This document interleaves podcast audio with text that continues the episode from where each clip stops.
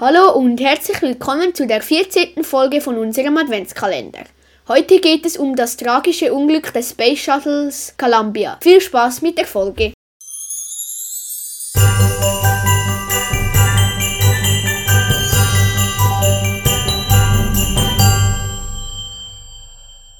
Das Space Shuttle Columbia startete am 16. Januar 2003.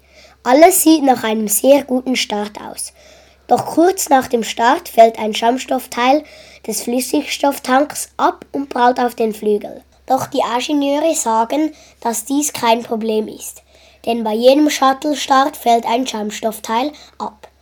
Doch beim Wiedereintritt in die Erdatmosphäre fällt das Shuttle auseinander. Alle Besatzungsmitglieder sterben.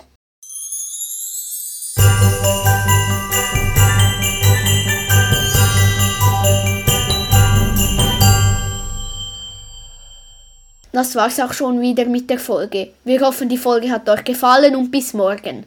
Danke fürs Zuhören und ciao ciao!